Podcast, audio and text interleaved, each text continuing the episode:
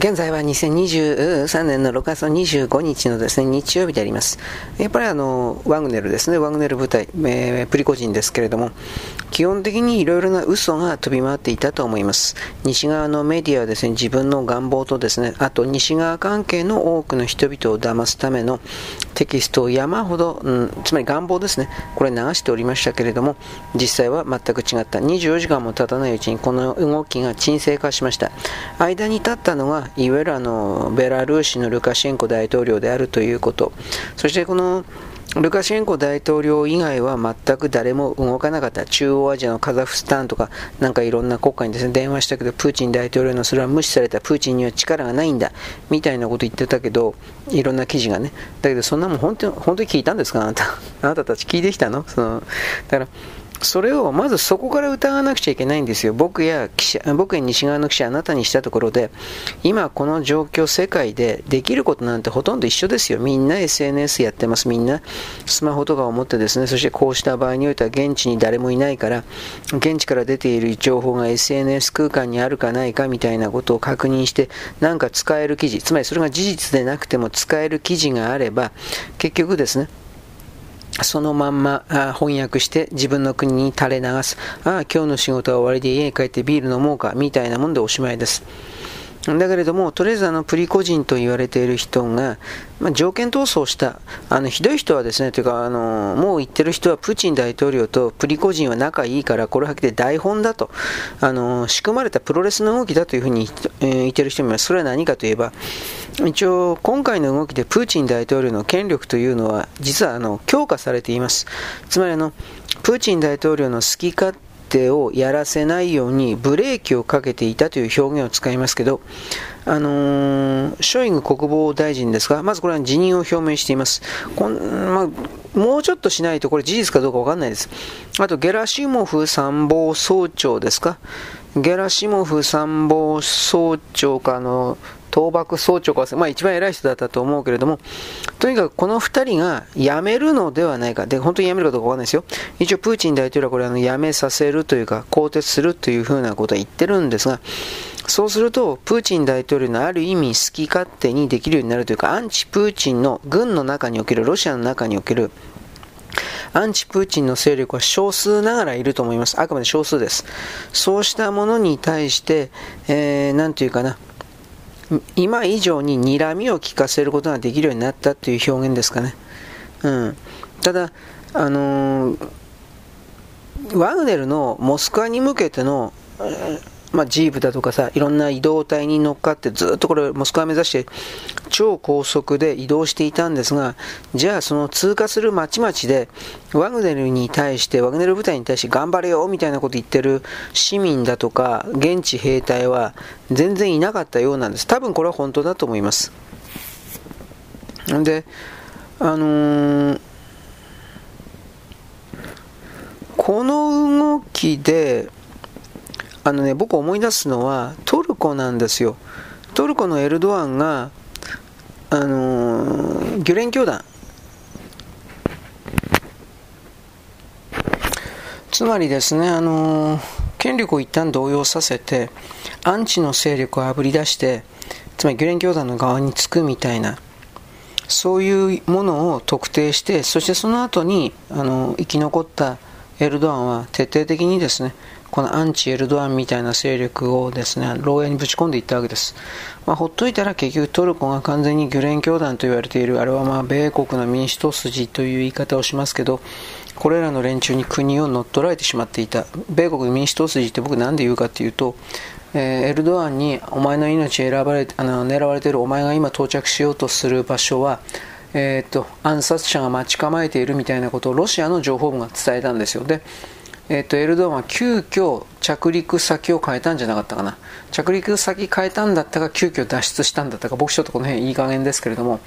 でとにかく脱出してですねエルドアンは速攻であの大統領官邸というか軍隊の本部というかそういうところに戻ってですね体制立て直してこのギュレン教団に付き従うやつは反乱軍だから徹底的に逮捕しろという電撃でやったわけです。今回の動きもですね、米国はだいぶ知っていたみたいですけどね、これは。はい、これらの動きというのはですね、もうちょっと経たないと、つまりロシアの側から正式な発表がないと、更迭されたとか、うんぬんだとか、えー、この辺がわからんので、あんまり前のめりでですね、こうだということは、まあ、今のところ避けております。はい、次。あの、昨日だったかな、あの、NHK のドラマか何かで、不法滞在のスリランカ人と日本人女性が結婚してどうのこうのというので、で、あの、オーバーステイ、つまりあの、不法入国で勝手に3ヶ月な3ヶ月のビザを半年とか1年とか、で、難民申請とかを繰り返して延長しているかのような、そういう形ですね。これをあのドラマとして展開しております。で、これ原作者というのが入管法にそもそも反対している弁護士さんなんですって、これは。この原作者のですね、中島京子さんという人は、あの共産党の審判であってですね、まあ、日本の法律よりも喜怒哀楽的な心情でということなんでしょうね。だからこの我々の税金、受信料というのは税金ですけれども、税金を堂々と使って、そしてあの法律違反をしましょうねということを、堂々とドラマの形にする、あのその姿勢というのは明らかにおかしいんじゃないですか。明らかおかしいですよ。左側の人たちって全部こんな形でできてるから、ね本当ヘドが出る。ああともう一つあの、えっ、ー、とね、例えば LGBT がどうとかって今言ってるでしょ。それに関してね、あのー、なんか小学生向けの教材で出てるんですけれども、学校向けの DVD で単なる20分ぐらいの DVD が1枚1万8000円だって。ね。で、各巻3万6000円とか。どういうことよ、これ。初めて学ぶ LGBT、DVD 全2巻。つまり2枚買ったら3万6000円取られるんですか。学校単位で買うということだから、個人で買うのか俺は知らないけど、文部省科学選定うんぬんかんぬん。こんなもんどうせ中身何もないんですよ。だけれども、左翼の、つまり商売左翼という言葉を僕昨日言ったと思うけど、生きるために左側のふりをしてるだけ。本当はそんな左とか右とかに思想心情なんか全く興味なくて、金のことしか考えてない奴ら。で、そのことで、あの、なんていうかな、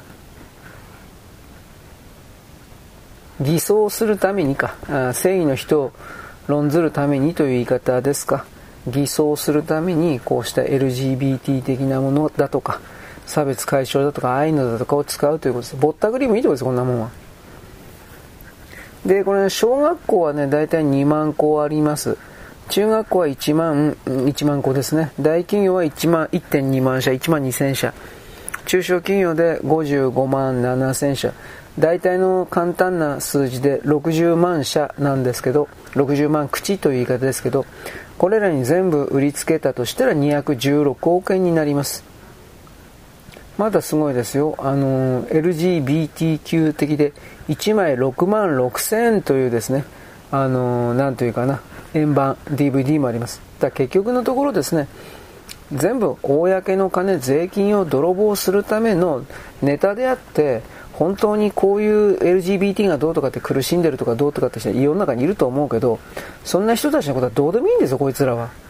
そもそもがこの人たちは LGBT 的なものに悩んでる人でも何でもないし、当事者でもないし、いわゆる本気でノーマルな人たちなんですけど、えー、かわいそうな人たちがいるからどうとかというふうな。ね。いずれにせよ我々はですね、こういうものを、もう、なんていうかな、本当に撃滅できないかなと思うわ。絶滅撃滅ということをね思うんですけどねこうしたその僕たち日本人だけにルールを守らせてそしてあの外国人であるとか共産党であるとか左側の連中が認める者たちそして左側自分たち自身はどんなことをしてもいいんだっていうこの状況をあの明らかに正さないと、まあ、モラルというよりもですね我々の社会の秩序というものが維持できなくなりますそれは既存の社会がどうだとかって精神世界の人は言おうが言うまいが、僕は彼らにもそんななんか偉そうなことしかゼロだと思ってるので、なんでかって言ったらこの既存の社会にいて、既存の社会システムのもとにバスに乗ったり、水道使ったり、電気使ってるからです。はっきり言って。彼らには既存の社会はどうのこうのっていうような資格なんか1ミリたりともない。にもかかわらず自分が上から目線でやるから、だからムカつくんだよ、俺は。ということを僕は言うんだけど、まあ上から目線でないふりをしてる人もいるけどね。うん、あくまで不利なんだけど。ひどいこと言ってますね、私は。うん、まあそういうわけでね、この左の方々の、うん、なんていうかな、いろいろはという言い方にしましょうか。いろいろは、とにかく嘘である。差別がどうのこうのも全部金目当てである。口で言ってるだけで、そしてこの、これを、これを覚えておいてほしいんですけど、相手に、つまりあなた私に、嘘の偽物のでっち上げのフィクションの罪をなすりつけて、罪悪感をなすりつけて、相手を騙し、相手の心をそのように染め上げ、洗脳して、そして相手自ら金や物を差し出させるということを生まれた時から死ぬまでやり続けるのがこの左という存在です。商売細工という人たちの存在です。なのでこの人たちは死ぬまで生まれてから死ぬまで取ることしかやりません。不平不満でも文句でもいいし喜んで見せることも含めても何もかもなんだけど取ることしかしません。奪うことだけです。そういう者たちに我々は索敵をしてこなかったという。だからこれを今最後の段階でと言いますが索敵し敵を見つけ水面の上に出しその姿を表さなければならないと僕は言います。なぜならばこの地球世界においてはあの現れたものは消えていくというこれは精神世界の言葉なんですけれどもでも現れたものは消えていくんです。逆の意味で言ったら表さず水面の中下で隠れてなんかずっとやっていたらそれを消し去ることはできないんです。だからそれを表さなくてはいけないんです。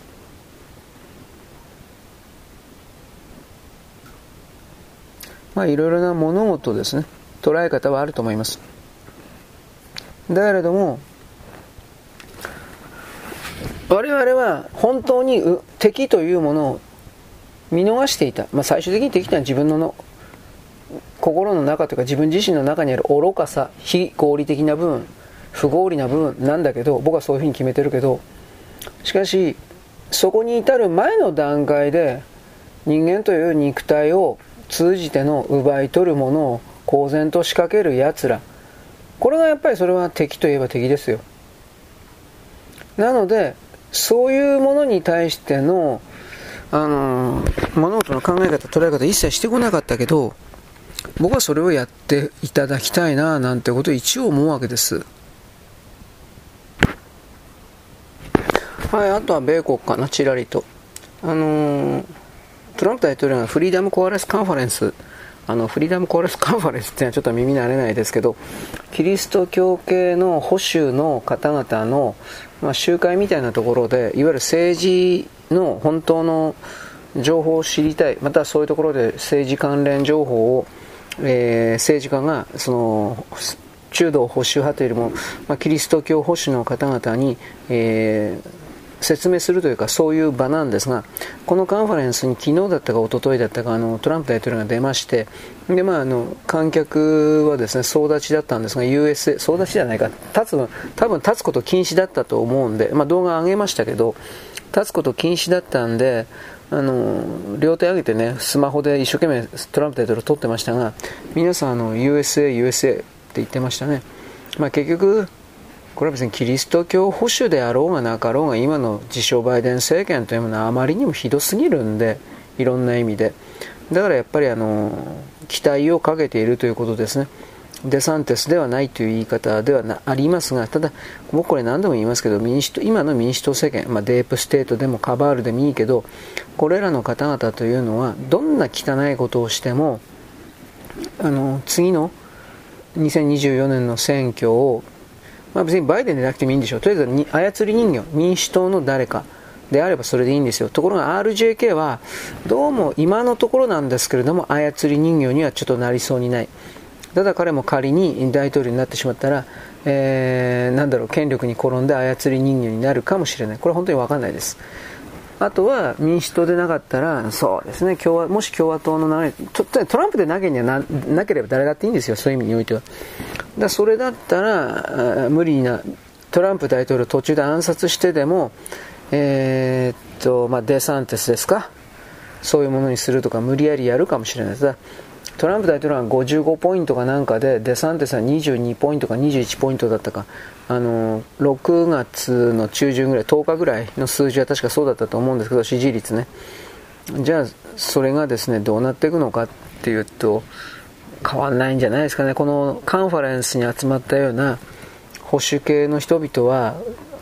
えー、トランプ大統領支持は鉄板だと思います。だからそこから考えた時に僕はやっぱりそのトランプ大統領が暗殺されることを本当に暗殺だとかあとは病気にさせられるとかねウイルスだとかあとなんか毒物を飲まされて半身半生というかですねそういう脳卒中みたいなそういうことを仕掛けられるのではないかということに関しては本当に警戒というか俺が警戒したってどうにもならんけど警戒というか危惧をしています。まあ、いずれにしてもあのー、米国は、まあ、本当はね、僕は2024年、民主党勝って失敗すると思ってるけど、でも仮に失敗しても、民主党が勝っても、それでも米国人は諦めてはいけない。我々自由の、まあ、自由性を獲得するというか、自由の側を求める人は諦めてはいけないというふうなことは僕は言います。だって、米国のこの民主党というかカバールというかそういう人たちっていうのはまあこれ下手すりゃ中国よりも悪いよね。ある意味あの考え方というか支配のかあのね少数の人間が大多数の人間に絶対に無条件でどんなことがあっても奴隷のように家畜のように従え死ねと言ったら死ねみたいな。まあ中国もこれ変わらんけど米国のこれはなんか本当にねもう一個なんかひどいような気もしないじゃないですね。つまりそれは、とてつもなく自分たちがエリート、とてつもなく自分たちは最初は神の代理人っていうふうに思ってたか知らんけど、えー、っと、今では本当に自分たちが神なんだというふうに、どうも本気でそんなことを思ってるような人たちがいるみたいで、さあ、あなた、あなたたちが自分自身で自分のことをそうやって暗示かけるのは結構か知らんけど、甚だ迷惑だからやめてくんねえかなと思います。でもやめないんだな、これがね、こういう人たちはね。うん。ということでね、それらも今まではずっと、あのー、なんですかね、僕たちの人類の公言論の歴史の中では隠れてきたことです。だけれども、うーん、なんていうかな、そういうものも現実にいるのだということをきちんと僕たちの側が消費者、まあ、庶民の側が理解してその上でこれらが本当に裏側から我々や人間世界をあの支配コントロールすることを実際の行動を持ってやってきたっていうんだったらまずそれを良しとするのかしないのかを自らで判断しないといけない。もちろん僕は嫌ですよ、それはね。あなたは知らんけど。で、嫌だけど、じゃあ暴力だとか、そんな武力だとかなんか持ってっかって、そんなことは僕は何にも持ってないわけですよ。何にも持ってないけど、その状況下で、でも僕は支配されるのも、するのもね、もちろん嫌なんだけど、支配されるのはもっと嫌で、じゃあその状況下で自分だったらあのー、どうだろうな。嫌だから同じように支配されたくないな。人からどうのこうの言われたくないな。自分のやりたいことはささやかなことでしかないけどそのささやかなことすら邪魔をしてくる。命令をしてきてやるなとかそんなことを仕掛けてくる。公然とそういうことをする。そういう人たちが本当にいるのだということに対して知らない人が圧倒的だからそれを知らせることによってあの僕はこう思います。あなたに賛同してくれとは僕は言いませんけどあなたはあなたで自分で考えてほしいけど自分で行動してほしいけどでもこんな存在いたっていうことはあなた知らないでしょう。で賛同しろとかそんなことも一切言わないけどこいつらがおかしいと思うおかしいんですよ。おかしいと思うんだったらおかしいんですよ明らかに。おかしいと思うんだったらせめてその自分がおかしいと思うこの泥棒たちを他の人にも伝える。せいぜいできるのはそんなもんです。我々何の力もないあのは、ね、庶民にできるのは伝えること逃げることぐらいです。ただしそれがそれすらもできない人がいるという現実を目の前にですねはい間空いてるんで。すいません。来客あったんで。前に前に何喋ったか覚えてないです。全然違うことを来客と話をしていたので。だから前のことはちょっと今考えないようにしてください。新しい話題なんか見つけます、えー、まあワグネル部隊のこと言いましたね。そしてあとは、うん、LGBT 関係の結局これ金づるだということで左翼の方々がむしゃぶりつくように、えー、入ってきて利権化している。左の方々がこれが正しい正義だと声高に主張するような時はそれは結局彼らの新しい金づるを見つけた鉱脈を見つけたというだけであって彼ら自身はそういう何て言うかな世の中を良くしなくてはいけないだとかそういう考え方はみじんも1ミリも持っておらずまあね、黙っているだけでお金が入るような状況を強く求めるただそれだけでしかないというようなことを言ったわけです。うん、まあ、あと言うことなくなっちゃったな。えー、何言えばいいですかね。うん、うん。あと、本当に全然関係ない話で、あの、僕はこう、記事まだ読んでないから知らないんですけど、石田純一さんという人がいて、えー、俳優さん僕は詳しく知らない。なんか不倫がどうとかってなんか言っていたような記憶がありますけど、石田純一さんがなんか全て失った、まあ、財産を切り売りしているっていう風な、どういうことなんですかね。なんか2回ぐらい結婚されて最後の結婚も破局したんですかね。お別れにな離婚されたんですかね。で離婚された流れで慰謝料ですか？なんか払ってんのかなと僕は漠然とイメージしたんですけど、まあ、正直言いますけど興味がないのでその人の人生だから、まあ、石田純一さんという人が選んだ人生だから外から何か言ったってそれは変えるとか改善するとかっていうことはどうせできないしまたしてはならないのでしょう。結局石田純一さんという人がそれを求めたんだからという言い方をします。浮気関係ですかね。まあ別にいいんだけどなんであんなんがいいんかね。失礼な言い方しますけど。なんかあの女性学者女性生物学者なんかに言わせるとようわからんけど石田純一だけに見られるわけではないけど女がすぐパンツ脱ぎたくなるような男っているんだって。もう僕は下品でしょ。あのわざとこういう言葉使ってるんですよ。言っておきますけど。あのエロ漫画的に濡れるだとかどうだとか僕はそういうこと言ってもね誤解されるだけだしパンツ脱いでるだけまあ、まあ、パンツ脱いであの排泄の方かもしれないですよ、ま、とりあえずあのそあんまりいやらしくないような形で聞こえるように努力していってるんですがそんなんあるかなと思って。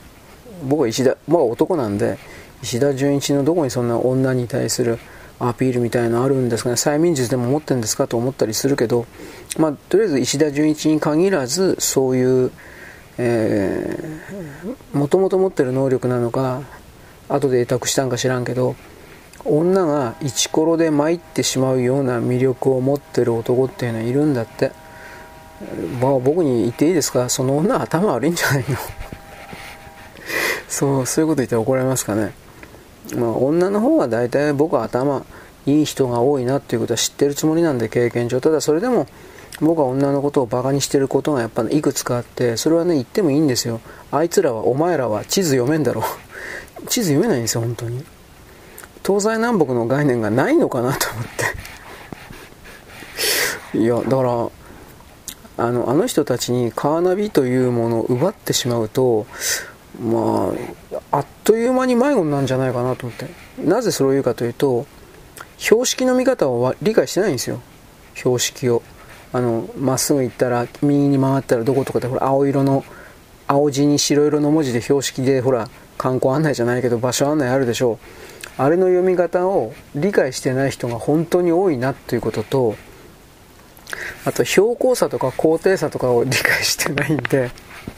なんでと思ったけどだからその辺を分かってないから僕が例えば話題で気圧の話とかしても僕のこと宇宙人を見るかのような目で何何この気持ち悪いこと言ってるこの人みたいな、いるんですよそういう女の人がね。うんで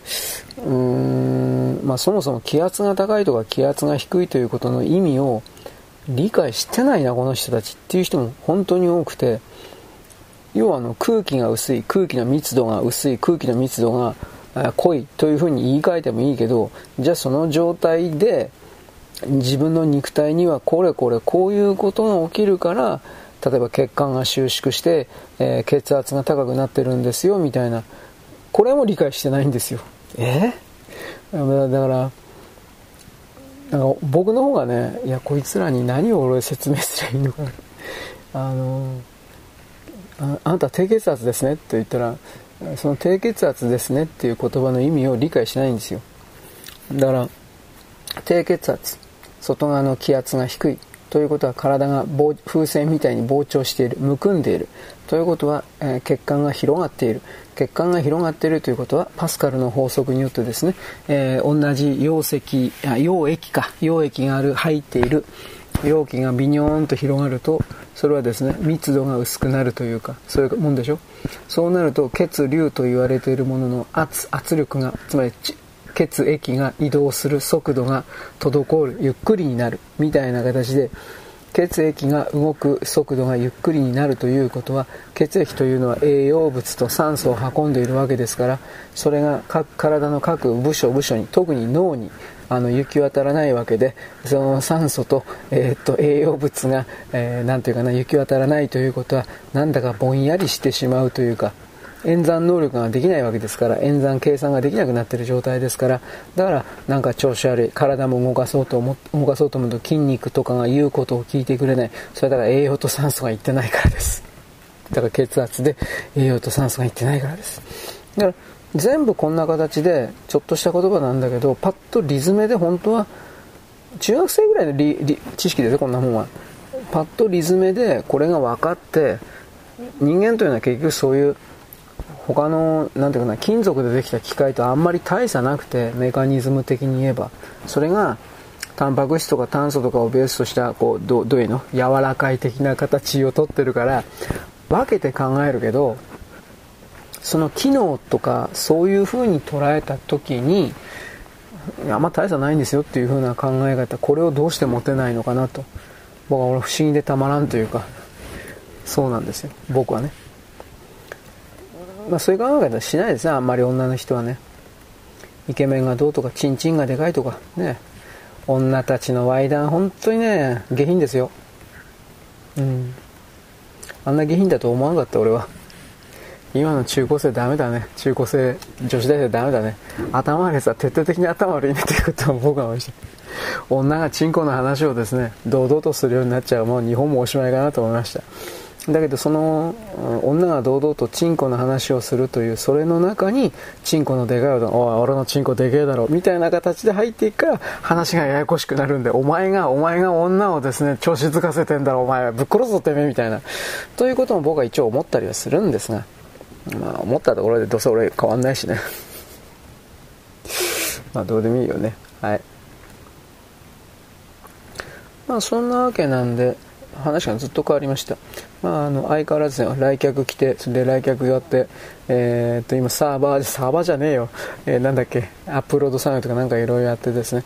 ああ、FC2 は27日からメンテナンスなんだ、おい、勘弁してくれよ、おい、というふうな、俺でできねえよ、これどうすんだろう、ということもいろいろね、今知って驚愕しております。はい。FC2 もですね、なんか巨額な、なんだっけ、ニコニコ動画との裁判に負けたらしいんで、ようわからんけど、なんかお金払わなくちゃいけないそうなんだけど、どうすんだろうとふと余計なお世話だけど思ってしまいました。うん、まあ払うんだろうね。なんだかな、ようわかんないな、本当に。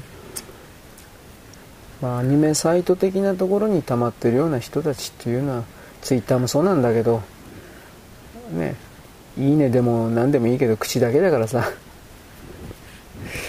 口だけは楽ちんかもしれないけど虚しくならんかな。と僕はそう思うんですけどね。はい大体終わったかな。はい。ああめんどくさかった。というわけなんです。作業しながらです。いつも誰々なんですが作業しながらのやつは特に誰々ですね、えー、本当はですねまだ何かあったような気するな、まあ、あのプーチン大統領の権力強化の話はですね前言いましたね、1本前か2本前に言ったと思うけれども、これどこのメディアが言っていたのかということをちらりと言って、あのね、ギリシャのメディアです、確か。私あの西側のメディアも、まあ本当に全然ダメだということを言ったけど、それ以外でじゃあどこにトルコは多分いいんじゃないかということも言ったけど、ギリシャも一つ二ついいのがあります。だどうかな、地中海領域において、なんたらかんたら24だったかな？なんか24時間という意味なんだけど、そこがね、あの、割と、今回のロシアとウクライナの戦争に関して割と真実を告げております。え、アメリカの特殊部隊が堂々ともうロシアとウクライナの戦争の中に入っていて前線で戦っているということをスクープとかしてます。でももちろんこれはギリシャでの報道なんであの西側の我々にはもちろん届きません。地中海のヨーロッパの人々があとアフリカの人々がそれらの報道を見てやっぱりアメリカがというふうな形で僕たちよりもはるかに先の2歩か ,2 歩か3歩以上先の認識を獲得しているという言い方になりますね。だから少なくとも僕たち日本人というのは何て言うかなただで流通している言論空間なんていうものは基本的にはあの信用できないん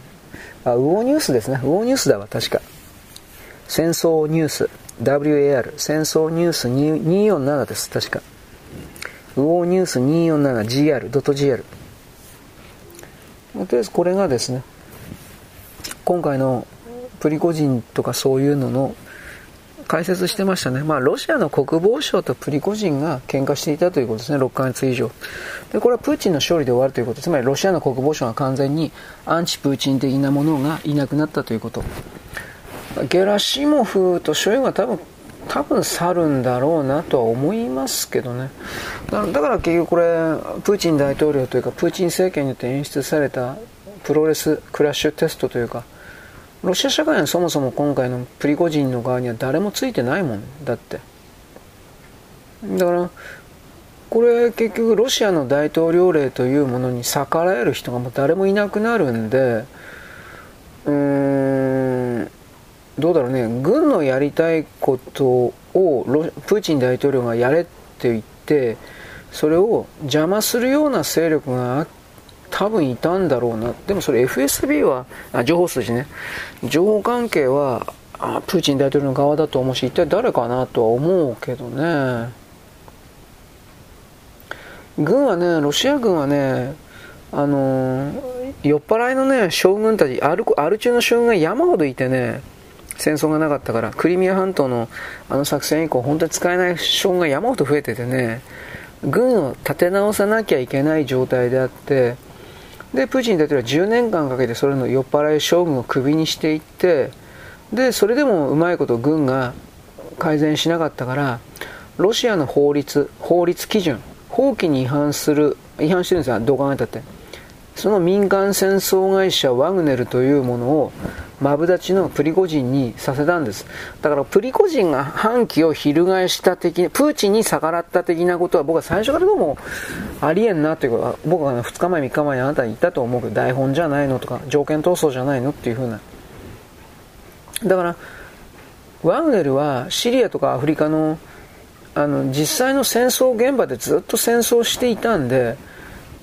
飾り物のロシア軍よりははるかに強いんですよ。で、その人々が実際にワグネルは勝ってたんですよ。ところがワグネルにどんどんと語れると、ロシア軍の正規軍の関係者がメンツ丸つぶれなわけです。だから、半年以上前からって言ってたけど、あのー、ていうかな、ワグネルに、ワグネルが要求した武器とか兵器とか弾薬が全く届いていないと言って、プリゴジンが怒ったような動画とか出回ったでしょう。それは結局こういうロシア軍の関係者が自分たちのなんだろう職場がワグネルによって失われるというか書き換えられてしまうというかそういうことを危惧したからっていうふうに言われてるんです。多分そうじゃないかなと思う。なのでこの辺りも含めて多分これ体制内改革結果として体制内改革フェイククーデター。なんだかそんな気もしますね。まあね完全にどうのこうのということはできないんだけど。まあ最後の推しとしてですね。あのー、今言ったウォー20ウォー24だったかな？ウォー247だったかな？このウォーニュース。これを見た人はあなた多分戸惑うと思います。何に戸惑うかというとあのギリシャ語ってこんな変な文字なので失礼ですね。ということに戸惑うんじゃないかなと思います。なんかキリル文字みたいな感じなんですけどね。だけどなんかやっぱだいぶ違うなっていう、まあ、世の中にはそういう意味においても多様性があることが違った考え方を生み出すのでそれはそれで僕は中国共産党みたいに他の、ね、国の言語を合理的ではないという理由で全てこれを廃止させようというそんなことは思いません。自由性の確保獲得というのはなんだかんだ言うけれども、えー、険しき山を登るようなものではあるけれどそれはやっぱり少しずつ改善されなくてはいけない、まあ、YouTube でね、えー、っと多言語の翻訳してくれて読み上げてくれる翻訳したものを読み上げてくれる動画のね日本語で作った動画なんだけどそれを一旦えー、日本語テキスト化したものを英語にテキスト化してその英語を自動で AI で読み上げてくれるようなサービスが英語とスペイン語の間においてはもう実現されておりサービスが米国で始まってるそうですよ。だから英語で喋ってる人が動画を作っても逆にスペイン語でもいいんですけどそれをやった人が動画上げてそしてそれをアップロードするとスペイン人は英語のその動画をスペイン語ってやると自動音声 AI 言語によって翻訳された。当てれこされたものを見ることができるようになった。そんな時代なんで多様性というものを残しつつも機械翻訳というものはここまで進んだのだからまあやっぱり何でもかんでも否定するものではないんじゃないかなと。そういうですね綺麗なオチで終わっておきたいと思います。よろしく。ごきげんよう。現在は2023年のですね、えー、っとね、6月の25日の日曜日であります。あのー、そろそろなんですけれども、セミが来ます。セミが来ます。なんかやってくる。襲撃してくるみたいですが、季節外れというかですね、ちょっとピントの外れたやつ、油ゼミという言い方、GG と鳴くやつです。GG と鳴くやつがそろそろですね、間違えて出てくることがあります。6月の末ぐらいで。でも普通はでも大体7月入ってからなんですけれども、一応そういうことをちらりと覚えておいてください。私はですね、環境音、自然の音をですね。これあなたに送ってるわけですがその中に間違ってですねなんかジーッという変な音が入っていたら小さな音が1匹だけなんですよ。大体そんなのは。小さな音が入っていたらそれはまあ僕は完全特定はしないけれどもおそらくはセミなんじゃないかなと言います。でそういうセミはもちろん時期外れに出てくるのですぐ死にます。確かそうだったはずです。僕これこの辺ちょっと昔ちらっと調べたんだけどファーブル昆虫系は僕の先生です。調べたんだけれどもとりあえずそういう形でですねそろそろ夏の訪れというか早いですね。というものがやってくるということです。うん、まあ僕は今年の夏全体的に暑いと聞いているのであなたもなんか NHK を含める各点今年の夏暑いよ。ああお前ら覚悟できてる死ぬよみたいな。本当になんか暑いそうですね。ちょっと勘弁してくれと思ったけど。でも僕は冬の寒いのは余計にちょっと答えるので暑いのはなんとか頑張るかなとは思うんですけど寒いのはちょっと勘弁ですね。僕はあの昔現場でねマイナス外の気温がねマイナス12度だったか13度っていうところにいてねこれなんでこんな寒いのと。ね。今まではそれでもマイナス1度2度3度ぐらいだったんですよ。確か。うん。3度までいかない。マイナス2度ぐらいじゃないかなと思うんだけどその日めちゃくちゃねこれな何？何枚着てたかな？5枚か6枚ぐらい着てたような気するんですけど下着から上まで合わせて。もちろんなんか防寒具も着てるんですが何をどうしても寒いんですよ。あれ？これどういうこと？で、えー、次の日にですねマイナス12度だったかな。なんかなんかそれそれその近近くの数字を見てああ死なんでよかった。死ななくてよかったっていうそれを思いました。はい。えー、っとですね、僕これおはがきだったかニュースサイトで見たんだったかちょっとこれ自信ないんですけれども、バイデンたちの背後にはですね、えー、自称バイデンの背後には悪魔教的なディープステート変態変質者、これがいるということはあなたはもうご存知です。で、それらの方々はまず LGBT というですね、トランスと言われる概念を仕掛けて、これは当たり前の常識のものだとしている。で、その次に今仕掛けること、今年から来年に向けてこれ仕掛けることがあるんだそうです。米国の中で一つの表示、表記表示が変わったと話題でもないけどですね、えー、ネタに上がっております。それは何か。今まではペドフィリアという言葉で小児性愛という言葉で、えー、表現されていたジジイやババアが、えー、中年や、えー、中年男女が、えー、そうですね。5歳から15歳とぐらいで決めようか。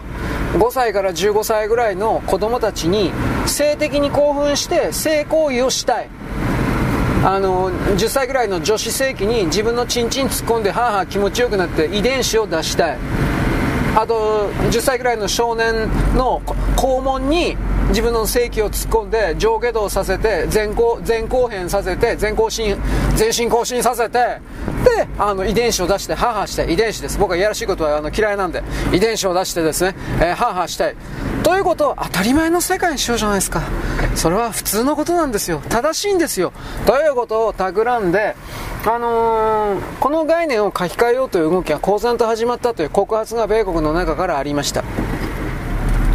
僕はこれはあの悠々しきことだと普通に思います。なぜならば例えば男女間の合意における性行為とか言いますが僕はそれ否定するものではありませんが子供たちにそうした事柄における判断ができるとは僕はまず思えない。論理を立ててこの大人とじじいとばばあと性行為をしてどうのこうのということを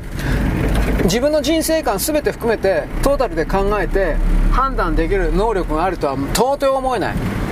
つまりそれは明らかにフェアではない。公平ではない。男の側が圧倒的あ大人の側が圧倒的に有利な状況で「どうチンチン突っ込んだら気持ちいいんだよ」と。か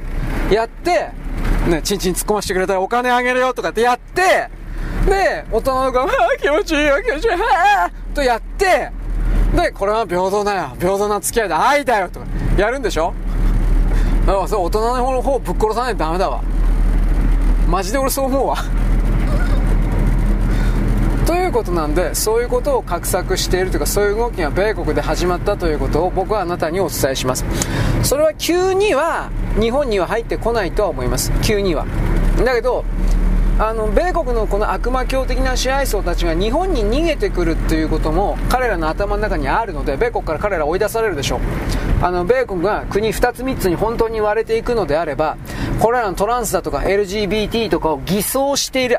彼らが本当に性的少数者が本当にそうかというと僕ははっきり言ってかなり疑わしいと思ってそれを使ってるだけ作ってるだけ。快楽と性欲と背筋これの完全肯定、イエス、強欲、イエス、というふうな、これをやり続けた結果、ある意味依存症になってる人、あ気持ちいいよ、気持ちいいの最高で、と依存症になってる人たち。でも男のそれには本当は限界があるんですよ。どんなかっこいいこと言ったって。男は遺伝子を出してしまうとね、みんなね、坊さんになるんです。本当にそうなんです。僕は女の体持ってないし、女の体持ちたいとは思わんけど、女は大変だそうです。キリがない。行っても行ってもまだ欲しい。いや、そんなことねえと思うけどね。いるらしいです。全部ではないけど。全部の女がそうだとは言わないけど、そういう女もいるらしいです。エロ漫画なんかによく書いてありますね。エロ漫画最高と書いてありますが、でも現実はそんなことあんまないんですよ。あんまりですよ。いや、少しはいるか知らんけどね。あ、あんた今、心動揺しましたか？少しちらっといるえ、え、やらしてくれんの？やらしてくれんの？いや、え、え、ど、ど、どういうこと？どういうこと？動揺しましたね。僕も動揺しました。あの、階段を一歩下がってしまいました。どうしたポルナレフ？動揺しているな。これ、これになってしまいました。ね、僕はね、まあ、あの、何かとてつもない恐ろしいものの平流を味わってしまいました。僕は今車、車運転してるんですが、100メートルね、ま、バックしてしまいました。恐ろしい。いや、まあ、それは今置いといて。あのですね、僕にはこの動きはですね、いきなりトーン変わってますが、いきなり僕はですね、あのー、なんだろうね、ソドムとゴモラみたいな伝説のあのやりまくり場、発展場、集団発展上、みたいなところですね、この現代世界に当たり前のように現出、出現させてですね、そしてこの人間世界における精神エネルギー、性欲エネルギー、感情エネルギーみたいなものを、えー、ここで、なんだろう、まとめて泥棒しようという意図があるのかな、なんてことも思います。あのー、水を、例えば通すパイプをイメージしてほしいんですが、水を通すパイプを。だけどそれっていうのは、うん、押し出す側というか水を射出している側がギューンと押していってもですねある一定の距離を走ると何というかな前に進まなくなっていきますもちろんそれはあの缶の中の内側の抵抗だとかいろいろなものが作用するわけですけれども。ではそのそれでも遠くに遠くに水を押し出すというかかき出すというかそれをするためにはどうすればいいかというとそのパイプの中に水をですねかき混ぜて、え、前方また後方に送り出すためのうんまあいろんなパターンありますけどね螺旋水車みたいなものを送る。またはえー、っとね外輪線みたいな形の水車ですね。水車みたいなものをそのまま中に入れてでそれを回転させるみたいな。そしてそれで水をかき出してその上で水をですねえー、っとさらに奥側へというか向こう側に送り出すような装置というかそういうものは実際にあるんですけれども人間の世界にその男女の快楽に溺れてしまったような個体をたくさん作ることによってその快楽には止め止めがないものだからうーんなんだろうねもっと欲しいもっと欲しいとなるわけですね。だけどその男子正規女子正規から得られる快楽に満足というものがないのであればそれはどうなるかといえばあずっと求め続ける、まあ、性行為をし続ける。バリエーションを変えるだろうけどやり続ける。でそのことで、えー、いわゆる鶴光さん的な英か英能かみたいなことをやることで性欲だとか感情だとかさまざまなエネルギーが、どこかに送り出されるというイメージを持ってほしいんですがでその送り出される先が地球の表面上だったらいいんだけどそうじゃない外宇宙のどこかだったりなんかするとこの地球に要は穴が開けられたというか地球からエネルギーが吸い出されているというかそういう概念でも何というかな全体を捉え直すことができるわけです。でソドムとゴモラの時においてはそういう人間のですねいろいろな情念喜怒哀楽情念のエネルギーが、えー、っと水生生物ビーバーみたいな、ね、ダム作るあいつみたいに、えー、っと人間の思念の大河の中でダムになっちゃってせき止める、うん、ダムのようなものになっちゃってそこにどんどんどんどんと性欲だとか性行為感情だとかそんなものとは関係ない普通の人の考えるような思念のエネルギー。考えるエネルギー。そういうものが本当にダムに溜まる水のように腎臓湖腎臓湖のように溜まっていって本来ならばそれは地球表面上の思念の大河というか精神のですね、えー、流れ川みたいなところでぐるぐると回らなければならないのだが回らずにたまる一方でそうなると水かさが増すという言い方をしてほしいんですけど水かさが増したコップつまりあの全然量が少ないコップからストローで吸い上げるよりも量がたくさん入った表面張力であふれんばかりのコップから吸い上げる方が水自身の水圧がコップに対してかかるので吸いやすい、まあ、あくまでこうイメージなんだけどそういうことを言うがのごとくに人類世界からたくさんのエネルギーを取ることができるんじゃないかなという言い方をします。もちろんこの自称バイデンを含めるこの背後の悪魔教というか変質者変態たちというのはそういうシステムがあるということなんていうことは全く気づかずに自分たちは選ばれた存在だから選ばれた存在はそういう性的異常者的なこと性的変態的なことを自分たちだけが、え、当然のようにやることが許される。他の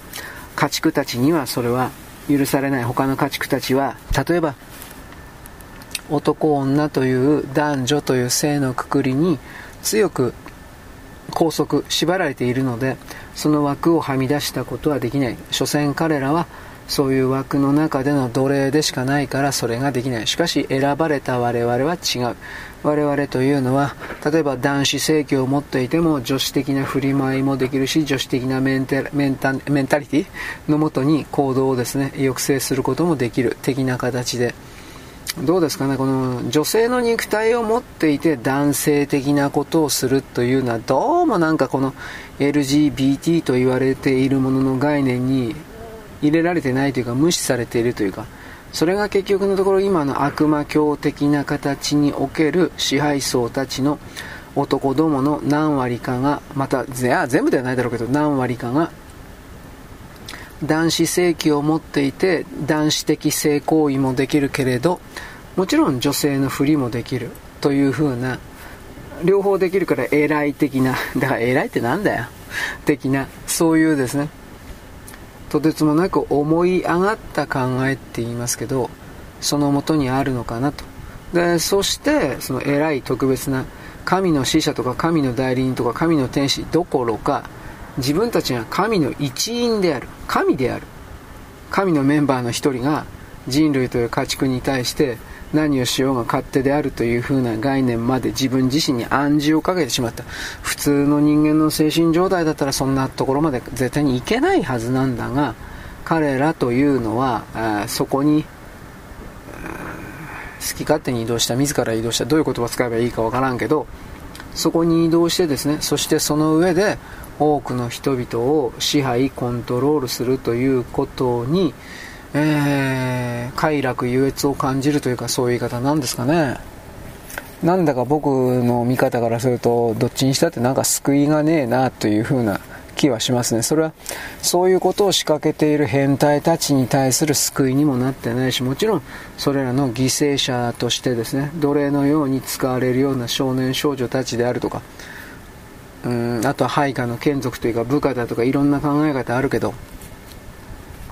何一つ自らの自由意志における魂の解放というか本当に自分のやりたいことがやれているというかそれがないままに時間とエネルギーだけを消費して肉体器は物理的に疲弊して壊れていって年老いていってそして使い物にならなくなる。それは何のために生まれてきたか何のために生まれてきた魂なのかちょっと僕はなんか本当に疑問だと思いますね。僕はね。でね唐突に話題を変わるようで実はつながってるんですが本屋にねあの LO っていう雑誌があります。漫画雑誌です。えー、っとね、お、ラージ L、ラージ O と書いて LO です。多分これロリータ、ロリのことなんだと思いますが、LO です。出してるところは、あかね、あかね社だったか、あかね信奉社だったか、なんかあかねって名前ついてたと思うんですが、内容は結局全部漫画なんだけど、基本的にはロリコンなんで、12、3歳から10歳ぐらいかな、8歳ぐらいかな。どっかその辺の少女たちと男性が性行為をするっていうのがベースのそういう雑誌です。で僕はこれ昔から思ってたんだけどまずこんなもんが本当に売れてんのかということ。経営的にこんなの成り立ってんのかなっていう疑問。あのエロ雑誌エロ漫画雑誌なんてのは次々と潰れてるんですよ。でもこのエロっていうのはだいぶ5年6年もっと前からあるんですよ。こんなん本当になんで？ねで本屋なんか扱い本屋なんかにはねうず高く積まれてたりするんですよ LO って。で最近その LO が月間から各月間になったんです。ああ売れないからそうなったんだなと思ってたらさにあらず。そうじゃなくて漫画原稿漫画描く人がいないもんだから原稿集まんなくて仕方ないから月間から各月間になったっていうだけであってあの売れてないっていうんじゃないんだって。え？っ、と思ったけど。じゃあ誰買ってんのって。だから国内じゃなくて国外に売れてんの？と僕はいろいろ疑問に思ったんだがこの今言った自称バイデン政権なんかの背後の変質者変態たちエリートたちが自分たちのこの、まあ、ソドムとゴモラ計画みたいなことを言うけどそれを実現させるために少年少女との性的行為というものは決して恥ずかしいことじゃなくて誇るべきことなんだよ。愛だよ。愛ラブというふうなことを洗脳するためにいろいろなものを必要としていて LO というのはそのいろいろなものを小道具の一つとしては適切である都合が良い。ということでひょっとしてこの外側世界のこの変態たちからお金何らかの形で資金援助を受けてんのかなと。そんなことまで思ったんですよ僕ははっきり言うけど。っっていうのは、えー、っと男と男の性行為だとか少年に少年の肛門に、えー、年取った男が、えー、男子性器を突っ込むだとかそういうのはおそらく確かなかったはずです。あくまで8歳ぐらいから1 2 3歳ぐらいの少女に対して性行為をバンバンやってそんなもん気持ちいいわけなんでもないのにあの子供たちはああ気持ちいいもっととか言ってるわけです。まあそれないと思うよ。はっきり言うけど。幻想。ね。僕はこうこういう東京のですねあの上条さんの登場をですねあの強く求めることはないとその幻想をぶち壊す。なんだっけそんなんだったね。イマジンブレーカーですよ。俺もイマジンブレーカー欲しいわ。女ども女どもにですねぐしゃっとかってやりたいわ。本当に。その幻想をぶち壊すみたいな。なんかようようわからんけど。あれも結局どうなったのか僕知らないですよ。1回1冊2冊読んだことあるんですが正直ついていけなかった。なんかよくわかんないけど次から次から敵？敵エネミ？みたいなもんが現れてなんかとりあえず上条さん戦ってんだけどまあでもねあの右手だったか左手だったら無敵じゃんと普通に思った。だけどそれ以外の普通の体の部分は普通なんで通なんでと僕言ったけどその普通の1718歳の高校生が普通のあの手その程度の身体能力でああいう悪の秘密結社的なものに立ち向かえるわけねえじゃんと。これは思ったんですが、まあ、それを言っちゃ野暮ですよね。あれはあれはナロー小説ではないけど、まあ、その走りみたいな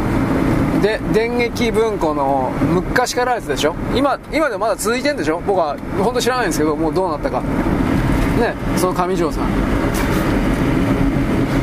便利な便利な能力ですね。まあでも相手の記憶を消すというわけではないですから魔法とか魔術みたいなものを超能力とか魔法魔術を消し去っちゃう消しちゃう無効化するんでしたよね。なんかそんな。俺は欲しいわ。陰謀陰謀俺の俺の俺の左手が右でもなんか右手とか左手が本当にねえーと、G ガンダムのゴッドフィンガーシャシャイニングフィンガーみたいなそういうイメージ右えなん右手がうなって光だったっけ？なんかそんなどうしてもそういうイメージになっちゃうんですね。ね。えー、爆熱ゴッドフィンガーよりもシャイニングフィンガーの方がいいんじゃないかどどうでもいい話はいということでまあ、とにかくその米国の中でペドフィリア幼児と性行為するのが正しいんだよ愛だよみたいなそういう認識の書き換え作業が着々と始まってるようだよということをあなたにお伝えするもんでございます。あなたいいとか悪いとか善意とか悪だとかそれはあなたが考えてください。僕はこれは現時点で言った悪だと思います。なぜならば子供には判断能力がないということ。そして大人の男子性器をそんな子供の少女、子供の女子性器に突っ込めば大体壊れるからです。普通の常識で考えれば。もちろん男子少年の肛門に、えー、男子性器突っ込んでも壊れると思います。自分は壊れないけど相手は壊れるけど自分は気持ちいいからそれでいい。これは僕はそれこそあんた人道に戻る動きなんじゃないんですかと思います。あなたあなたで真面目にちょっと考えてください。僕はこれはあめちゃ許せんなおいヘドブチ吐きなとかみたいな歌教員あれ偽物だったけどというふうなことをやっぱり思ってしまいました。よろしく、ごきげんよう。現在は2023年の6月のですね25日のですね日曜日であります、えー、と僕、ちらりとしか読んでないんですが科学情報というか記事です。日本からですねカタツムリがですね絶滅するというか、まあ、そこまでいかないにしてもだいぶ数減らしててやばいんじゃない？黄色信号よみたいな形の記事でした。日本にはですね何だったか1000種類？そんないっぱいいんの？ともうカタツムリの種類って僕正直わからんけれども、まあ、あのだいぶ多種類の多い種類のカタツムリというものが生きておりましてでそれがですね生きてるのはいいんです。ですが移動速度ものろかったりですねあと天敵的に狙われやすかったりなんかして、えー、なんていうか死にやすい。であのあの人たちが雌雄同体で、えー、なんだろうねオスメス極端に分かれていないのはまあ弱いからというのとあとうん同胞に同じカタツムリとかに巡り合わないかららしいんですけど、まあ、この辺は、うん、興味ある人は調べてください。多分そうなんだろうなと思いますが結局、何だったかな、その個体数を減らしてしまったような場所にね、あの他のカタツムリがあの移動してくるっていう、ほら、呪いでしょう、カタツムリって。だから、あのそのこたある集団が占めていた非常に環境の良い場所があったとしても他の地域にあるカタツムリがあこれは場所空いたよという風な形で簡単に移動してくることができないんですよ。まあ当たり前って当たり前なんですけど。でそのカタツムリが結局その場所で死んじゃうみたいな。個体数が自然減になっちゃって死んじゃうというか。移動速度遅いもんね。ぶっちゃければ。そういうことでなんかだいぶやばい状態になってんじゃないかという風な科学記事でありました。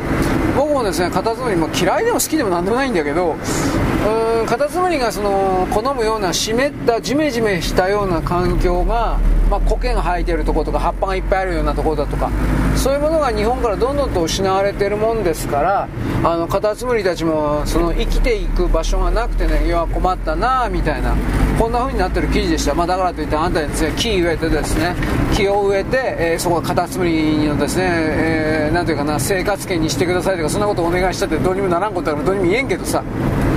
ただ僕はあの前回何回か前に言いましたけどもこの地球というのは人間以外のそうした動植物昆虫魚鳥いろいろがやっぱ住んでいますからそれらの居住権をぶっ壊すということを人間がむやみやたりにやっちゃいかんよというのはこれは僕は理屈で分かります。正直言いますが。それは例えばあの、ね、僕たちが住んでいるようなアパートとかマンションだとかそういうものをいきなり無条件で力の強いものに壊されたらどうしますかっていうことを問われてるわけです。それやっぱり理不尽で起こるでしょ。人間め殺してやるみたいになっちゃうでしょ。そういう形で他の種族生命の恨みをまず買うということをやっちゃいかんだろうねという言い方をしますね、まあ、この精神世界的ななんたらかんたらとかそれを言うそんな風に展開してもいいけどそういうことを別として人間の自分自身の身に直してみた時に、まあ、確かにそれはちょっとおかしいかもしれないなという風なそういうですねなんだろう客観視するっていうんですか人間化するっていうんですか、まあ、それは必要なことかもしれないなと思います。なぜならばその気持ちがなければ人間はすぐに傲慢になって何でもかんでもですね俺は何でもぶっ壊してやるよとなっちゃうからで。それは多分ねあの未来がないんですよそんな生き方をしていたらね。はい、でですね、私全然変わるんですが、ちょっと前に3日ぐらい前にですね、えー、っとね、イーロン・マスクが、ザッカーバーグに、あなんで勝負し合おうじゃないか、なんか、なんかのね、言い合いになって、イーロン・マスクってね、なんかあの肉弾戦で格闘技で勝負しようみたいなことよく言うんですよ。どっからどこまで本気かわからんのだけど、で、ザッカーバーグが場所を言えとかって、で、どっかニューヨークでケージマッチ、金網デスマッチやるんだって、本当にやるわけないじゃないですか。ただなんかそういうことが話題になっておりました。でもこれなんかあの、ちょっとしてひょっとしたらなんかやるんかな。まあ仮にね、イーロン・マスクがそうだったとしても、周りの人間止めますよ。何かあったらどうするんですか、本当の話で。もちろんザッカーバーグの周りも止め、止めないかな。まあ止めると思いますよ。話題性にはなるでしょう。で勝ったりなんかしたらザッカーバッグが勝ったりなんかしたらそれはですね株価がですね上がるみたいな形でなんかいろいろ嘘くせえような動きもあるかもフェイクですねあるかもしれないなと僕は言いますがまあどっちにしたって基本的にそんなことはないです。ただ単に話題をちょっと入れてみました。はい。ということなんでさまざまな生き物。なんだあともう一つねあのーストラリアのなんかカンガルーだったかな。これこれも変だなと思ったんだけどあまりにも人間がオーストラリアのカンガルーをうんと、ね、全部のカンガルーじゃない特定のカンガルーの種類だったと思うけど、まあ、とりあえず、えー、っとね、優遇しすぎた敵から守るためになんかいろいろやってあげてあげたとかなんかやったことによってそのカンガルーが逆に弱くなっちゃってなんだったかな。野生味あふれるカンガルーじゃなくて敵になんか狙われやすいような筋肉とか骨格が退化しちゃってね退化しちゃってね速く走れない遠く飛べない、まあ、カンガルーってジャンプ飛びみたいなのもするでしょ。あれが全然できないようなカンガルーに2世代だったか3世代かけてねなっちゃって退化しちゃってねこれ逆に滅んじゃうよ。これまずいんじゃねえの。という風なのが、えー、っとオーストラリア発信のそうした記事から出ていました。どちょっとどうどう捉えればいいのか分かんねえなと。人間がそんな風に手厚くするだけで2世代3世代でそこまで退化するの？逆にちょっとこれなんか変な変な記事だな。そこだって遺伝子そんな変わらんだろうと思うんだけどなんか一応そういうですね警告がありました。なんかうさんくせえ話ではあります。はい。そういうわけでですねあの環境において適用する、まあ、この間の殺虫剤のねあの殺虫剤効かない害虫だとかそういうのはあるけど下等生物はねすぐ適用するんだけどそんなカンガルーみたいなある程度高等生物になるかな？みたいな疑問がちょっとありますね。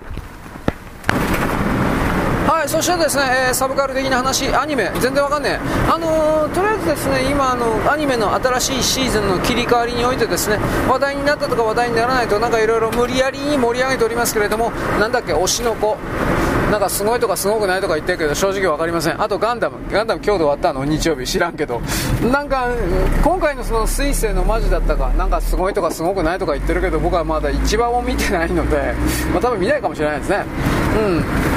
あのガンダムという機体だけ出してあとは好き勝手なか全然違う物語をやるという風なのが流行ってるので、まあ、いわゆる宇宙世紀というのとそれ以外ですよね。でついでに言うとガンダムシードってやつは来年の2024年の1月1日から、えー、25年の3月あ31日までつまり2004年度中には放映するという上映か。映画上映するという風なことを言ってますけどこれもどうなりますかね今更というのは。ただ日本で受けなくても中国で受ければいいんでしょうね。中国でそのシードガンダムシードものすごい人気あるそうですから本当かなとは思うけどあのデザインちょっと古くなってんじゃないかなとも見えるんですが、ま、これ分かりません。あと宮崎さんの映画は来月だったっけ？7月だったっけ？どうすんの？と思います。いや何の宣伝もないんですけど。ね、本当に最後の映画になるんだろうか？みたいな、あのー、まだ体力あったら宮崎さんもう1本ぐらい作るんじゃないかなと思ったりするけどね、まあ、鈴木さんというプロデューサーがだいぶ人間的に問題のある人だということが分かってきたんでなんかその辺はどうでもいいんじゃないかなという気に僕はなんかだいぶ冷めた感じになってますね。はいよろしく。ごきげんよう現在は2023年の6月のですね、26ですね、26日の、えー、っとね、月曜日であります。あの、私昨日、ちらりと言ったけど、セミナー行ってますね。で、私あの、20日ぐらいかなと思ったんですけど、私の感覚からすら3日4日前の、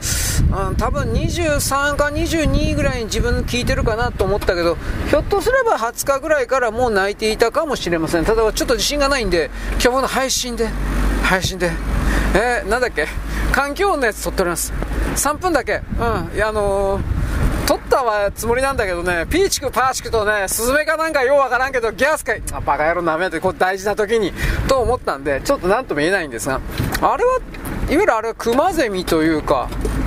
アブラゼミかクマゼミか、僕はちょっと違いがよく分かってないんですが、じーじーとしか言わないやつ。じゃないかなと思うんですけど、これあのー、真っ昼間に録音することができたら確定なんですが、朝なんですよね。だから、うーん、どうだ、どうかな？去年も今頃だったような気もするんだけど、どうだったかなって感じで。まあ、いずれにせよですね、あのーそろそろセミが来てもおかしくはないんで、ちょっと早いかな。つまり、今年の夏すげえ暑いよ、おい。という風な形で気象庁が僕たちはあの強奪で、この、ご、ね、脅してますが、ね、おい、金出せよ。こういう感じで、暑いよ、分かってんの？こういう感じで脅しておりますけれども、それを反映して早く2、3日、4日、早く出てきたのかな、どうなんだろう？という形でですね、僕は全体を見ています。まあ分からんけどね。あのーもし20日ぐらい出てるっていうんだったらあのすっかりなんだろう生存領域を奪われちゃってるかなと個人的には思うんですがミンミンさんもそうミンミンさんは7月に入ってからじゃないかなと思う。ミンミンさんはミンミンゼミです。ミンミンさんはだから7月になってからじゃないかなと思うんですけどほとんどがね油ゼミクマゼミがねじーとかでうるせえんですよ。でつくつくさんが出てくるのが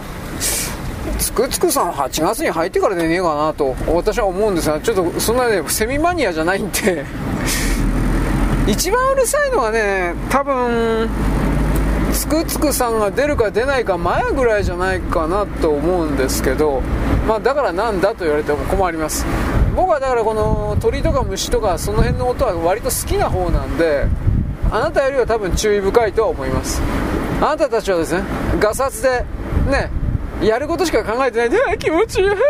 ということしか考えてない。クズなのであのー、なんていうかな虫の音であるとかね。鳥の音なんか無視してんだろお前ら。聞いたことないんでしょ？聞こうという気にもないんでしょ？なんで失礼なやつなんだ？というふうなこと僕言います。僕はいつもこんな風に喧嘩を打ってですねあのなんか作らんでええ敵をいっぱいこんなやつはこんなやつは通報してやる。おまわりさんみたいな。あのねそれはねあの見解の相違ってやつなんですよ、ね、意見の違うということはよくあることです。文明のね人間文明社会における人間における意見の違い、まあ、どうでもいいやこんなバカ野郎。どうでもいいんだよ。ということでセミがおそらく鳴いてますよということとあとねえー、っと今からツバメの巣を作るやつがいます。びっくり。でもこれは昔調べたことがあってねいろいろあるんだけど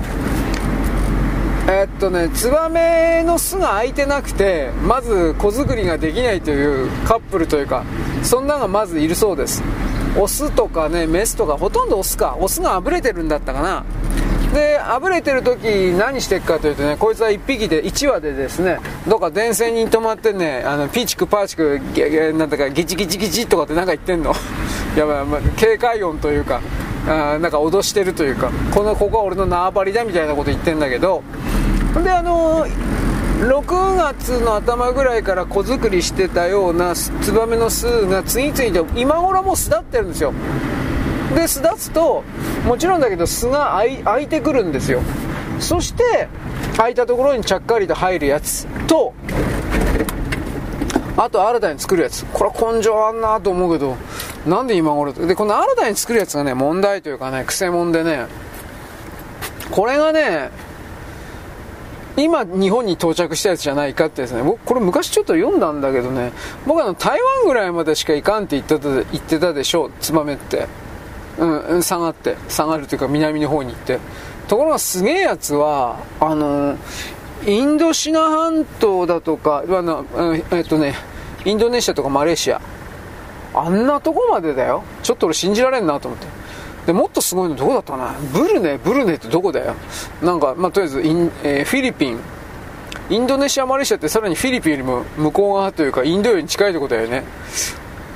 あんなとこまで行ってなんで日本にわざわざ来んのと思ったけどなんかそういうやつが今頃到着してって本当かなと思うけど。うん。で何また帰んの？そんなとこまで。うん、ちょちょっと信じられないんだけど、まあ、この辺はまた詳しく調べて分かったら言うけどものすごく遠距離を飛ぶやつがなんかどうもいるらしい。それこそ本当にインドシナ半島ぐらいまで飛んじゃうみたいな。えー、インドシナ半島だってちょっと本当かいと思うけど。ええー、とほとんど台湾なんじゃないの？僕は大体台湾だっていう風ななんか記事読んだけど。台湾とフィリピン諸島のなんか小さな島々ぐらい。うん。だって体力続かんだろうと思うけどね。個人的な意見でございますけれども。いうことでですね、なんか、なんだかんだ言って根性あるなっていう話なんですが、僕はあの今そこま、ここまで喋っていて、ちょっとふと思い出したんですけど、今度は北の方でね、白鳥がね、あのー、ロシアに帰らんっていうやつ、記事、俺先月言ったような気するけど、あれどうなったかな？なんかね、勝手に座っても田んぼ、苗植えちゃって、で、苗植えてんのに白鳥がね、勝手にその苗踏んづけたりなんかして、うろうろしてんだって。まあ、田んぼにいるような虫とか土壌土壌はおらんか、まあ、虫とかを食ってるんだろうけどオタマジャクシをね食うんだよ。田んぼにねあのアオサギシロサギがね今の時期ね当たり前のようにねあここは俺の縄俺だよ。みたいな形いるのは田んぼの中のオタマジャクシ食ってんだやつら。あとまああと普通のアマガエルか、まあ、帰ったやつもいるから。だから必死になって生存競争がね繰り広げられてるわけです。あのアオサギシロサギって本当に食い地張ってる汚いやつらだからあんなやつあんなもん全部撃ち殺しちゃいいんだよ。こういう風なね本当ね根性悪いんだよアオサギやシロサギなんていうのは。ね。だからとりあえずそういう形で白鳥はね多分オタマジャクシ目当てオタマジャクシっつったって本来ならば今ぐらいの季節なら帰ってるからオタマジャクシなんか本当は食わんのだけどね。なんででしょう。で僕はそれをふと思い出しました。ツバメがねあの帰巣本能によって帰るとか帰らないとかそういうことをですねやってる中で白鳥は何やってんのお前というふうなこれでございます。はい。ということでですね、えー、あと生物生物で寝たというわけではないけれども何があったかなまあ、あの生物思いつかないんで、えーとね、外国ネタちょっとえー、っとね、この間、ブリンケンが中国に行った時に、これを強く言ったそうです。今ね、えー、っとねアメリカでものすごく話題になってるというか問題になってる合成麻薬があってチャイナガールだったかリトルチャイナだったかチャイナガールっていう名前の合成麻薬なんだけど一応建前上は鎮痛剤みたいなことにはなってるそうだけど麻薬なんです。えー、っとね食塩の粒々みたいなものが20粒ぐらいあったらもうそれで死ぬんだって。そのチャイナマガールかチャイナマフィアっていうやつが。ものすごく致死性が高いの。で原材料はフェンタニルだったかな。オビオイド系っていうやつだったと思うけどまあ、あのメキシコマフィアがこいつを工場で作って合成麻薬だから工場で作ってあのアメリカのこの不法移民たちいるでしょう。国境線かあの毎日超えてくる1万人超えてくるやつ。こいつらがアメリカ国内で売ってるんだけどそのメキシコのマフィアがあの作ってるこのリトルチャイナかチャイナガールの原料は全部中国。だから中国は麻薬を作ってアメリカに売ってるというそういう動き。でねブリンケンはこれなんとかしてくれよというふうなことを習近平さんに頼みに行ったんだけど習近平さんは直接答えたんではないのかな。中国の外務大臣みたいなものはこういうふうに言ったんだって。我々中国はアヘン戦争でひどい目にあったんだ。何それ？つまりね中国というのはアヘン戦争でひどい目にあったからイギリスやアメリカみたいなそういう人たちに仕返しをする当然の権利があるんだみたいなことをいい年こいた大人が言ってるわけですよ。犯罪者が何をしようが知ったことではないと。それはアヘン戦争やったらお前らが悪いんだっていうそういう論調です。ロジックになってない。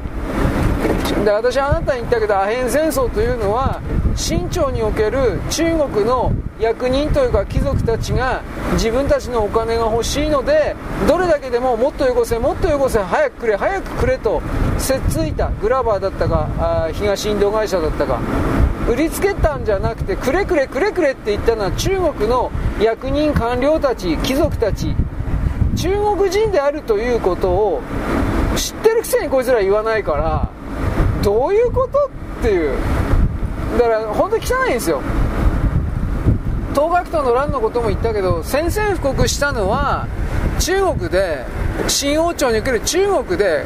各西洋列強に正式に宣戦布告してボコられていろいろな疎開作られたり領土作られたりしたのであるのではっきりや自業自得であって西洋列強は何一つ悪くないのになんか中国が一方的な被害者だ。だこれと同じ考え方なんですよ。何言ってんの？と思う。だから結局自分たちは何をやってもいいけどお前たちはダメだ。それそれ中国以外の全ての領域にこれを押し付けるというか投げつけるわけです。つまり中国政府がこれだということはそれを支えている中国国民も大なれ小なれ表であれ裏であれ全部そうだと判定せざるを得ないし判定しなければならないんです。だからこれは本当にねたくさんの死者が山ほど出てなんでそんなことを言うの嘘でもいいからいや嘘はダメだけどでも努力するだとか言えばいいのになんで何それつまり努力しないって言ったんですよ。つまり何もしないって言ったんです。早い話が。そんなこと許されるわけないじゃんと俺思うけどうん。でも中国人だ。中国様だけは許される。ということなんですね。おいやめろよ。と本当にこれ思います。だからあらゆる分野においてそれが、あの中国スタイルという形で押し付けられている。これを今までは儲かってきたからということで黙って見過ごしてきたけどもうこれは飽きまへんわという状態に来ちゃったということをやっぱりあのあなたはいろいろとお調べになって自分自身で納得してほしいんです。こればかりはねネトウヨだとかレイシストだとか言ってるやつは間違いなく中国人韓国人北朝鮮人なんですよ。うん。自分たちに従えという心しか持ってない人たち。あの共存という言葉は他の外側に従えということを命令してる人たち。奴隷や家畜になれっていうことが共存なの。彼らの。昔からそうなの。それこそ2000年前から。彼らの歴史は僕は2000年ぐらいしかないと思ってる。3000年嘘嘘。だからそういう風に捉えた時まず本当の真実というか事実というかそれに到達すること。そして向こうがどれだけ嘘をついているのかということを学問的に理解すること。その上でそれを放置していたら自分の国自分の周辺を含める全ての社会が気づいたらボロボロになっちゃうっていうこと。でボロボロになる。ボロボロにさせられても彼らは何一つ当たり前だけど責任なんか取らないということ弁償しないということ。これが大事。それそんなもんとあのあなたは共存とやらできるんですか？って俺は無理だ。自分のやったことに対して責任を取らない。でなおかつこの地球を含める人間世界の全てを害し続ける。侵略し続ける。隷属し続ける。奪い続ける。そんなもんと私たちの言う近代社会近代世界人近代人レベルでいうところの共存は無理だ。あの商売して、ね、お金払ったり入金したり出金したりということに来るフェアな動きがないということだから。いやだから本当ね俺俺には何の力もないんだけど弱った弱ったとしか言いようがないんだけどしかしそういう状況であるということをそういう人たちであるということを知ってもらわないことには何にも始まらないのでこいつ伝える真似事をしてるわけです。現実世界というものはあのー、僕たちの伝達及び行動でしか変わりません。そしてこの現実世界に足場があると思ってる段階の人は何をどうしたって、えー、なんだろうね生きている間生きたままの状態で自分の自我だとか、えー、なんか芯が何でもいいけど自分自身がこうだと思っているような状態を外側に固定移動をし続けることはできない。僕はそんな風に見てるのでじゃあどうするのかと現実世界の方をマシにして現実世界の方全体を何、えー、ていうの？リフトアップ、まあ、移動させるということを仕掛けていかないとこれは無理なんで、うん、で僕はこの辺に関しては思いが全てだよんとかって言うけど、まあ、僕たちはね固定されている物質世界の中の住人としているから僕の今言ったようなことっていうのはえー、実感としてはまず理解できる人は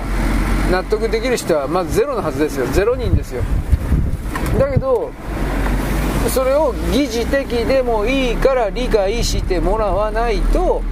次はないんじゃ次のステージというかはないんじゃないかなというのは私の立場なんでございます。はい、えー、次国内。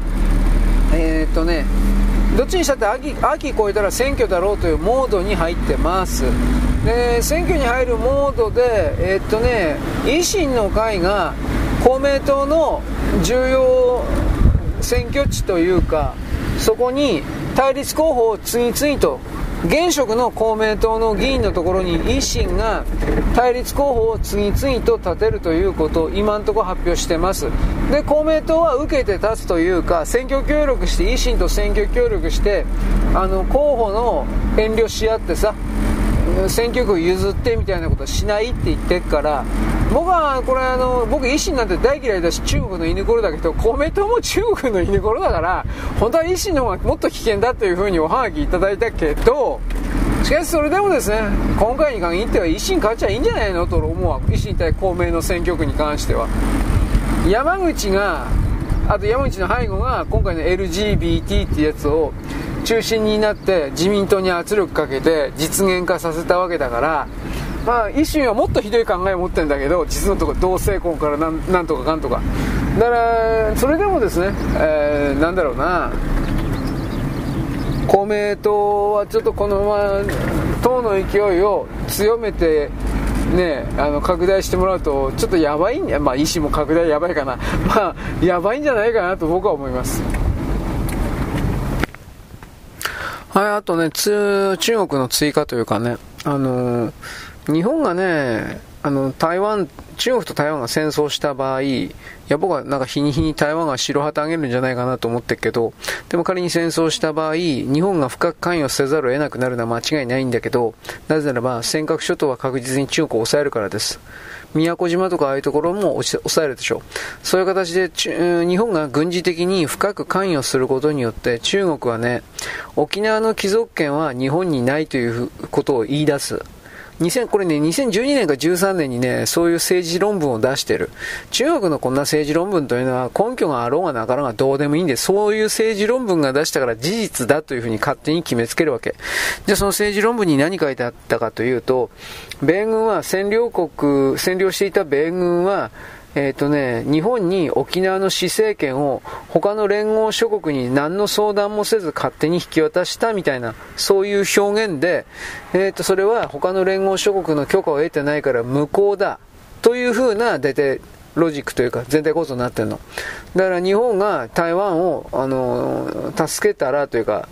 介入してきたら沖縄は中国のものだと言い出すわけ。まあ、その沖縄は中国のものだという一段階前で、とにかく沖縄は日本ではないと言い出すわけ。で、日本に帰属してないと。で、沖縄は、えー、っと、中国、もう本当に明治時代のその前の、薩摩藩とかそのもっともっと前の、琉球共和国だと。中国の、えー、っと、超公国っていうんだっけ？超建国だったっけ？あの、その属国だと。中国の中華連邦の一部だと。その何百年前の話してんの？でも中国人こういうことへっちゃらでやるんだよ。自分たちにとってだけ都合いいから。だからこういう人たちを、だからさ、前日戻るけど、文明社会の中で、米国になり変わって旗振らせるっていうことはどれだけ恐ろしいことかわかる？一旦言いがかりつけたら、南米だろうがオーストラリアだろうがどこだろうが中国のものになるんだよ。実際そうするだろう。だから中国人たちというのは、中国というのは、コロンブスよりももっと前に中国人の、なんちゅう船乗りだったかな。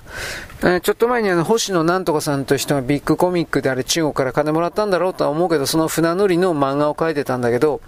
その船乗りが世界一周したって言うんですよ。で、その世界で最初にコロンブスよりも最初にアメリカ大陸を見つけたのは中国のそいつだって言うんですよ。アフリカ大陸とかその辺も見たのはそのそいつだし、あの、なんていうか、中東各国の地域とも、よしみを通じたとかめっちゃくちゃ書いたんだよ。そんなも本当かどうかは、そのそれ仮に本当だとしても、そんなも紙切れに書いた文字だよ。で、なんでそれが中国のもの所有、領有権とか所有権とかなんの？でも彼らはこういうふうに中核的利益とかって言い張るんだよ。だから中国のものだっていうことを言うわけ。だから沖縄も中国だ。だからデニーはその辺を吹き込まれてる可能性がある。もともとバカだから。あの、論理的に何かを構築するということができないし、プラスアルファなんか落とされてるかもしれないし、あいつひょっとしたらハニトラ引っかかっていくかもしれない。それだけ見、そういうふうにも見なくちゃいけないんですよ、沖縄っていうのは。で、これ、もう一つ、だから、だからといってね、僕はね、怯え、怯えろと言ってんじゃないの。いつものやり口だから、こいつら。中国のやり口で。もう朝鮮、韓国もこれの真似してるけど、取ることしか考えてないの、こいつら。本気で。そういうものに対して日本の今度は極左の左側の物書きは中国の側に立って中国様に逆らうのは従えてやるわけ。僕は冗談じゃない、ごめん、ふざけんな、ごめん、被る、ふざけんなという立場なんで、それは拒否します。気づいたら、西洋列強の奴隷になるどころか、今度は中国列強、列強じゃないけど、中国の奴隷になる。全部取られる。国内の法制度を含めて経済制度を含めて全部中国に貢ぐ国になる。あんたそんなこと許せるんですかと。それはそんなの許したら本当にね自分の国の歴史言語から何か全部奪われるんですよ。実際それはあのモンゴルもチベットも内モンゴルもチベットもウイグルも過去の彼らの言語で書かれた歴史書は禁止になってんだからこんなこと許されるわけないだろう。で、そういうことを言いながら彼らは外に向かった政治的多様化、多様化、多文化共生っていう、言うんだよ。で、内側においては内モンゴルの人たちにモンゴル語を使うのは合理的ではない。こんな、こんな劣った言語は使うのは合理的ではない。全員中国語を強制してない。チベットではもう古来のチベット語を喋れる10代以上の子いないんだよ、もう。北京語しか喋ることできないの。言葉を奪われたら、ほんとおしまい、その民族は。歴史も読めなくなるから。中国はそれをやるんですよ。20年、30年かけて、あのね、1年、2年だったらユダヤ人の虐殺みたいな、1年、2年、3年だったら目立つけど、20年、30年かけたらバレないからっていうことで、本当にそれやるんだよ。でもそれ、民族浄化なんだよ、どう見たって。そんなことやっちゃいけないんだよ、はっきり言って。自分たちがやられる側になってみればいい。でもならないから関係ないっていう、そういう傲慢が今の中国の全てなんですよ。で、これ支配層だけかと思ったら、これはね、あのー、普通の人と称するような中国人たちも、自分の潜在意識や奥底は自分自身掴んでない。僕は彼らの潜在意識は確実にその同化すること、奪うことが大きく大きく書き込まれていると思う。これ言い過ぎでない。なぜならば彼らの中から本当の意味で中国共産党を拒否するような動きがゼロだから。日本みたいにパフォーマンスでクズだとしか思わんけど、令和だとか立憲民主だとか社民党的なそんなものが自然発生的に全く起きないから。ということはやっぱりあの、他国、他民族、他の存在に対して、えー、支配、同化、霊俗、うん、まあ何でもいいから家畜になれみたいな。それを強く持ってるんですよ。持ってなかったらそのするわけないじゃん。なんかやるよ。も、ね、そういうこと持ってたら。今はもう最後のステージだから、そこまで大きく決める、掴むことをして、世界の見方を変えなくちゃいけない。自分を変えなくちゃいけないということを僕は言うんです。そうしないと、本当に何もかも失うんですよ。僕はそっちの側には立たない。あなた知らんけどね。はい、そんなわけです。よろしく。ごきげんよう。現在は2023年の、えー、っと、何日だっけ、えー、26日かな ?26 か27です。26かなえー、っとね、まあね、月曜日であります。あ、27かもしれません。しつこいよ。あのね、そろそろあなたの町に、えー、っと、1番目のですね、ツバメという言い方、6月の頭ぐらいで子作りして、えー、っと、卵からかえって大きくなって、えー、巣立ちをしたツバメ。めんどくさいですね。わざわざここまで言わにいかんのか。というふうな、これがですね、えー、街中を飛び回って電線の上であるとか、あなたのですね、家の近くの、えー、目の前の電線であるとかの、軒先にはいかんな、やっぱ電線だな、電線に止まっているのではないでしょうか、ということを言います。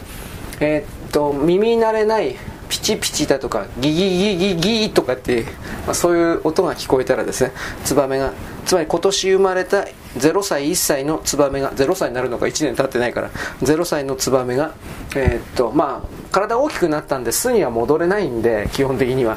だからそういう何て言うかな巣の近くにいたりあとは飛ぶ練習を仲間でみんなするのであの幼稚園生同じ同学年の子供みたいに仲間で飛び回って餌取って同じような場所に集まるということが大体、うん、繰り返しパターンでツバメにはあるのでもしあなたの近くにですねそういうなんだろうお休みどころ 変な言い方だけどそういうものがあるのであればそろそろそのツバメたちが電線の上に、えー、乗っかってですねなんだろう1本の電線に20羽とか30羽とかずらっとツバメがですね鳴っているという表現を使いますがブドウが鳴ってるようになってるんじゃないかなと思います。だからなんだと言われても困りますがあのこういう自然にですね自然の動きをですね無視するような鈍感なあなたであってはならないみたいなことを言うわけです。はい。えーと、静岡県の静岡朝日放送か何かが伝えてましたけど赤い羽共同募金のお金がですね30万円だったかな。この赤い羽共同募金の職員が着服したのかそれとも行方不明になったのかちょっとよく分かってないんですが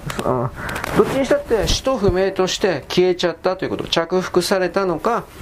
誰か他の人に盗まれたのかわからんけど消えたということです。で、そのことで赤い羽共同募金的な人々はすいませんでしたとかって謝ってるけど、もうやめりゃいいんじゃないですか、こんなもん。うん、歳末助けで。誰を助けるんですか？共産党です。えー、っと、赤い羽共同募金というのは僕の理解でよよかったら、